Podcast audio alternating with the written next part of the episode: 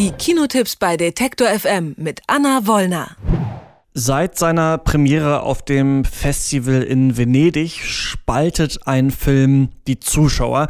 Es geht um das neue Werk vom Regisseur von Das Leben der anderen, Florian Henkel von Donnersmarck hat jetzt mit Werk ohne Autor nachgelegt. Fans feiern diesen Film als nächsten Oscar-Kandidat, aber Kritiker sagen, dass er NS-Verbrechen relativiere und einfach geschmacklos sei. Anna Wollner hat den Film auch gesehen und kann uns mehr darüber berichten. Außerdem sprechen wir noch über den neuen Film mit äh, Lady Gaga und Bradley Cooper. Und Bradley Cooper hat sogar Regie geführt in A Star is Born.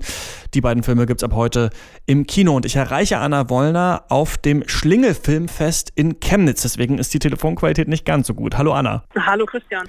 Lass uns mal äh, mit Werk ohne Autor anfangen. Wie fällt dein Urteil aus zu diesem Film? Ja, nicht gut. Also ich gehöre bei Werk ohne Autor definitiv in die zweite Kategorie, denn ich finde es eigentlich ja grob fahrlässig, diesen Film. Ich finde es auch grob fahrlässig, diesen Film als deutschen Oscar-Kandidat ins Rennen zu schicken. Noch ist es zum Glück nicht so weit, dass er wirklich auf der Shortlist steht, weil er den fünf nominierten Filmen für den besten nicht englischsprachigen Film, er ist bisher nur auf der Longlist.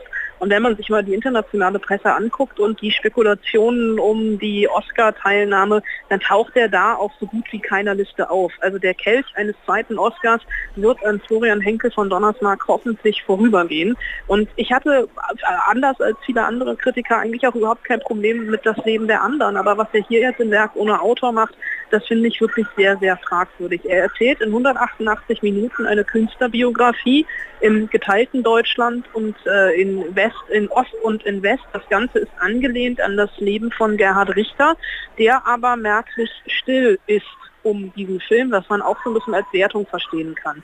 Tom Schilling spielt hier Kurt Barnard, einen jungen Dresdner, der nach dem ähm, Tod seiner Tante in der Gaskammer im Euthanasieprogramm der Nazis ums Leben gekommen ist, er schwer traumatisiert ist, als Künstler anfängt zu arbeiten, erst in Dresden studiert, dann Wandgemälde macht, mit seiner Frau, ähm, gespielt von Paula Beer, Ellie ähm, in den Westen geht und in der Kunsthochschule in Düsseldorf unter Josef Beuys unter anderem studiert. Und dieser Film arbeitet sich mehr oder weniger an diesem Trauma ab und er arbeitet sich an den Frauen ab, ohne aber den Frauen auch nur ansatzweise eine interessante Daseinsberechtigung zu geben, denn die sind hier in erster Linie Gebärmaschinen. Eben dieses Gebären kann Saskia Rosendahl als Tante Elisabeth nicht mehr ausführen. Deswegen kommt sie in die Gaskammer unter anderem. Und Florian Henkel von Donnersmarck lässt es sich nicht nehmen, mit der Kamera in diese Gaskammer mit reinzunehmen. Schneidet das aber parallel äh, verknüpft das mit dem Bombenangriff auf Dresden, mit dem Tod von Kurz Brüdern an der Front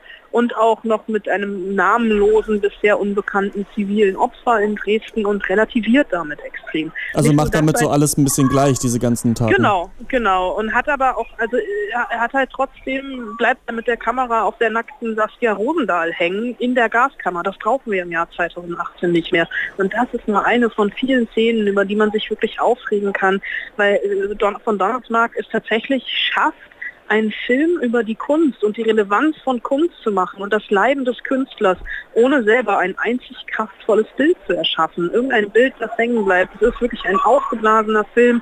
Von Donnersmark meint viel zu erzählen zu haben, aber er hat am Ende einfach nichts zu sagen. Und deswegen sollte man in diesem Film Oscar, potenzieller Oscar-Nominierung hin oder her in dieser Woche einen größtmöglichsten Bogen Mhm. Aber dann haben wir noch einen anderen Film diese Woche, der schon auch Popcorn und ja, Dahinschmelzpotenzial hat, was ich so höre. Ähm, Bradley Cooper und Lady Gaga ähm, haben einen Musikfilm zusammen gemacht, nämlich A Star is Born und der soll ja doch ähm, ziemlich gut geworden sein. Das ist er definitiv. A Star is Born ist meine Cook-Empfehlung in dieser Woche, in diesem Monat. Und er wird sicherlich bei mir auch in der Top 10 auftauchen wenn da jetzt nicht noch irgendwas ganz Gravierendes in diesem Jahr passiert, denn Bradley Cooper hat es einfach geschafft, in seinem Regiedebüt einen Film zu machen, den es eigentlich auch schon dreimal gab, denn das Ganze ist das Klassiker eines Hollywood-Remakes. Das Original ist von Mitte der 30er, es gab in den 50ern und dann zuletzt 76 mit Barbara Streisand und Chris Christopherson ein Remake dieser Geschichte. Es geht um einen abgehalfterten Country-Musiker, der eben von Bradley Cooper gespielt wird, der nach einer durchzechten Nacht in einer Bar eine junge Sängerin trifft, Ellie, die dort einmal die Woche performt, eigentlich Kellnerin ist und die wirklich eine Stimme hat, die engelsgleich ist. Und äh, die beiden, ja, wie das so ist, verlieben sich ineinander, aber ihre Karrieren geschehen einfach in unterschiedlichen Geschwindigkeiten, in unterschiedliche Richtungen. Ellies Karriere geht astronomisch bergauf, Und die von, äh, von Jackson geht einfach ja, recht langsam bergab. Und wir sehen den beiden einfach dabei zu. Und das Ganze ist sehr so fiedrig nah dran gefilmt und gerade in den Musikszenen mit einer Gänsehaut. Das ist Lady Gagas erste große Hauptrolle und ich habe wirklich nach fünf Minuten vergessen, dass es sich hierbei um Lady Gaga handelt. Ich habe wirklich immer Ellie gesehen. Die Musik ist, ist, ist wirklich mit so Ohr Ohrwurmcharakter, aber jetzt nicht so ein La La Land Ohrwurmcharakter, aber diese ganze Inszenierung, die ganze Geschichte und vor allem auch das Spiel der beiden sowohl auf der Bühne als auch im Leben äh, neben der Bühne ähm, ist Oscar verdächtig und es ist für mich auch tatsächlich ein Musikfilm, an dem sich kommende Musikfilme wirklich messen lassen müssen. Also A Star is Born sollte man sich auf jeden Fall im Kino anschauen in dieser Woche und um Werk ohne Autor einen ganz großen Bogen machen, das sagt Anna Wollner. Dankeschön. Gern geschehen. Alle Beiträge, Reportagen und Interviews können Sie jederzeit nachhören im Netz auf detektor.fm.